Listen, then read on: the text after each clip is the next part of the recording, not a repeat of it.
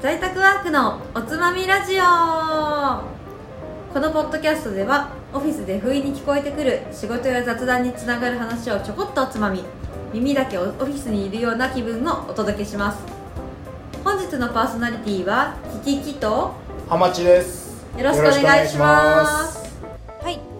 では後編は大貫さんにお話を伺いますそれでは今回はメディアご担当者をゲストにお呼びしております、えーえーメディア界の後半になります。次は大貫さんにお話をお聞きできればと思います。よろしくお願いします。はいよろしくお願いします。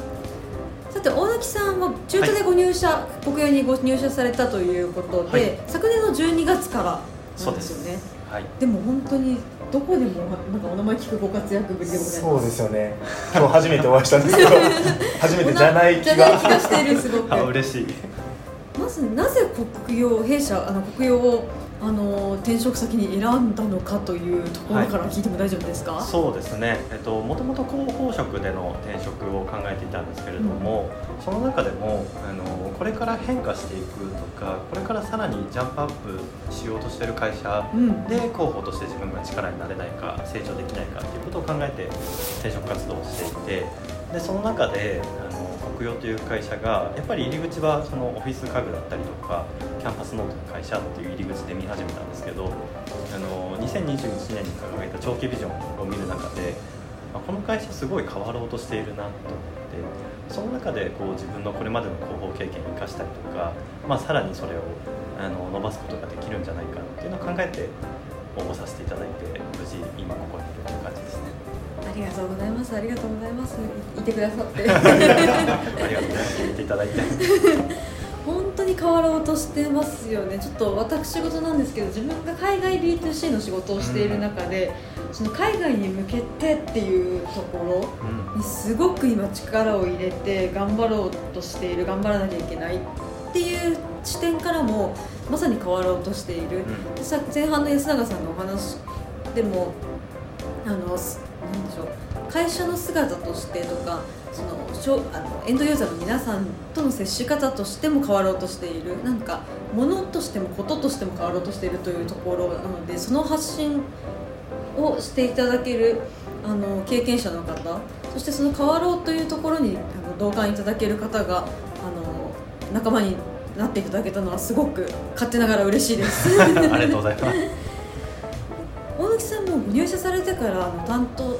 されたメディア露出なんかテレビネットとか雑誌とかいろいろあるのかなと思うんですけど、例えばどんなものっていうのをお話しできる範囲でこういうところに国用っていう会社を紹介したよとかお話しできる範囲を教えていただいてもいいですか？そうですね、えー、と主に新聞、テレビだったりとか、ウェブへの露出を中心に担当してるんですけれども、新聞だと日経新聞さんとか、読売新聞さんとかを私は担当していて、であとテレビだとあの媒体問わず、関西と関東の放送局中心にコミュニケーションを取ってるんですけれども、番組でいうと、大きなところだと、私担当したのは、えー、と6月に放送した「有吉の壁」とか。うんうん。あとは、えっと、1月にオープンした国用ドアーズっていう羽田の直営の店舗ですね、の、えっと、露出周りを担当したりしていますうんうんうん。どちらも本当に国用としては大激震の大激大震のあのことを大貫さんが担当されている。あとは私見たのはその深夜に黒田社長が出たバラエティーとか、はい。あのバラエティーが2本ぐらいあったりとかかなとでそそうですね。でそういうようなメディア露出が多い理由って何か国用から仕掛けているのかあの先方からお話をいただいているのかって全然知らないんですけど、うん。それってどんどうなんですか？そうですね。あの直接的にこちらからアプローチしているものと入り口はあの番組の方からお声かけいただいているという2種類ありまして、えっと一つはプレスリリースだったりですとかあとは最近だとテレビ CM ですとかあと長期ビジョンを発表したりとかっていうところで国用がこう変化しているなっていうところをこう種まきしていってる活動っていうのがありましてでそれを機にそれを見つけたメディアの方から取材したいですよだったりとか、うん。番組で取り上げたいですっていう相談が来ることがあります、うん。まあ、多くの番組今回出ているのはそういったものが多いですね。でその中で結構テレビ番組だとあの一見すると国用さんのザ・キャンバスでロケがしたいです。じゃあお願いしますで決まるみたいなこう想像されるかと思うんですけど実はテレビの方が声かけてくる時ってまだリサーチ段階で、うん。まあ、可能性としては10%ぐらいの段階の時に声をかけて。くるんです10%そこをこういかにこう100%に持っていくかっていうのが私含めメディアコミュニケーションユニットの仕事の部分かなって感じですね。なるほど。は初めてそういう話を聞くんであそうなんだって感じですよね。正直そこまで考えが至ってなかったですね、はうわそこのお話ぜひ聞きたいなちなみに安永さんが CM を担当されてた中でそういうようなそのメディアさんからの取材も来ることを狙って CM を打たれてました？そうですね。やっぱり CM をやるっていうこと自体をトピックにしたかったですし、うんうんそれをこう撮影している風景やっぱり何かこう話題性があるものにしたいなっていうところでいろいろとこう企画を取っていきましたね、すごい。じゃあ本当に種は種が育って芽になって花になってっていうお二人のコラボレーションが。そうですね。テレビ CM の日はなので私は、えー、と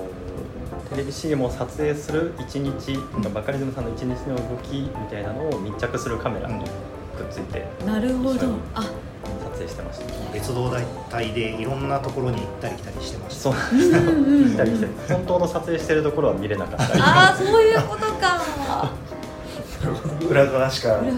そんですついていってないから、はい、でその中からこういい部分を切り取って、うん。えっと、ニュース番組のとか情報番組の芸能面の方に事前に渡して、これ4月5日のニュースに使ってくれませんかっていうアプローチをする。っていう動きしてなまするほどそれが実際に1個採用されました。ねそうですね。あの結果的には5番組ぐらい採用いただいて、すごい。あの全国ネットの番組3番組とあとは、えっと、バカリズムさんが福岡出身なので福岡の番組2番組うんの芸能面で使われて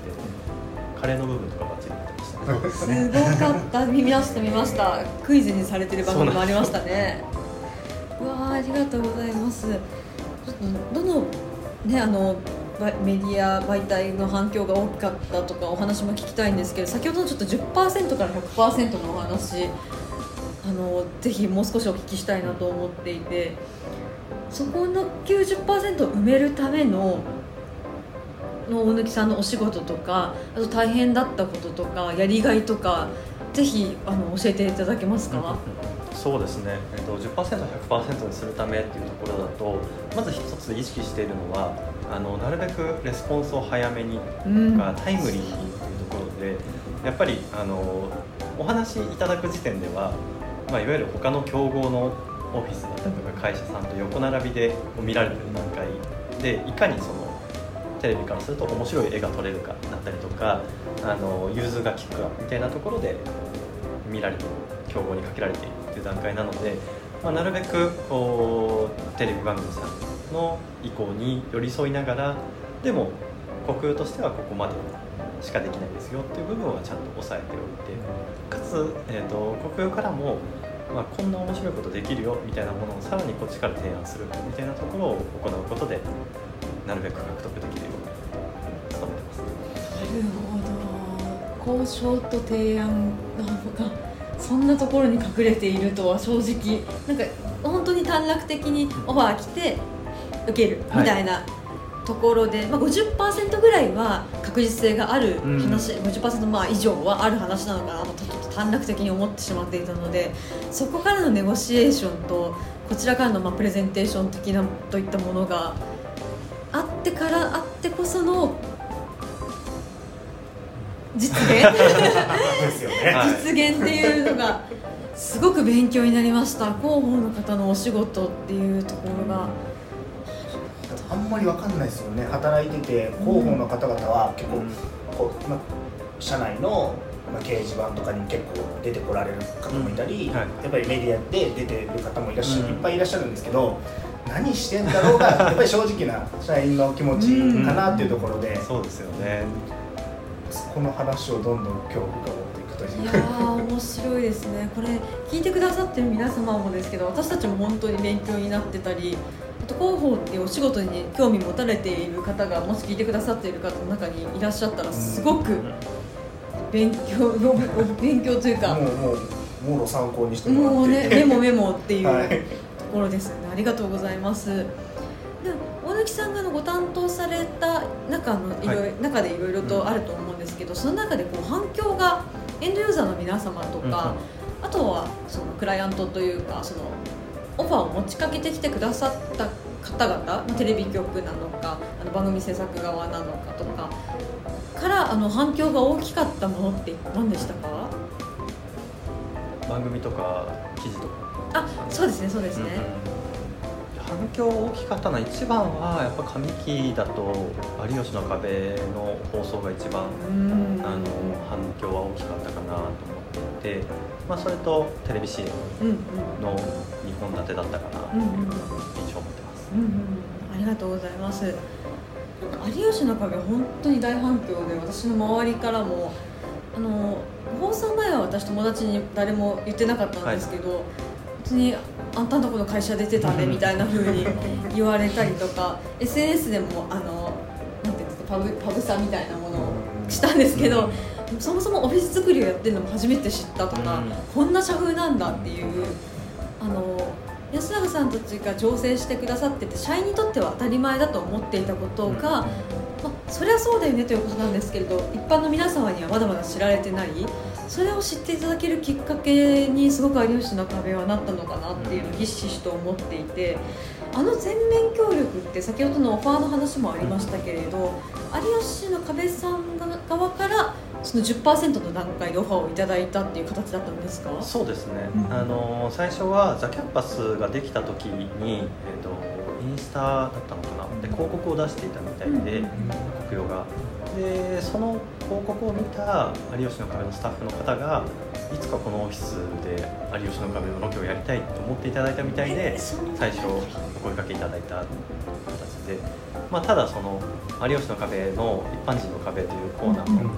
あ、大体30分から40分のコーナーなんですけれどもそこの尺に足りるかであったりとか、まあ、そもそも見ていく中でどこまで撮影可能なのかみたいなところも含めて最初相談の段階っていう感じですね。なるほど。そんな前からスタッフの方が思ってくださってたとはこれは安永さんも嬉しい。嬉しいですね。なんかロケハンにめっちゃ来てましたよね。来ましたね、うん。はい。複数回行きましたね。普通だと大体1回見に来て、はい。あの決定みたいなのが多いんですけど本当に3回4回足しげく通っていただいて、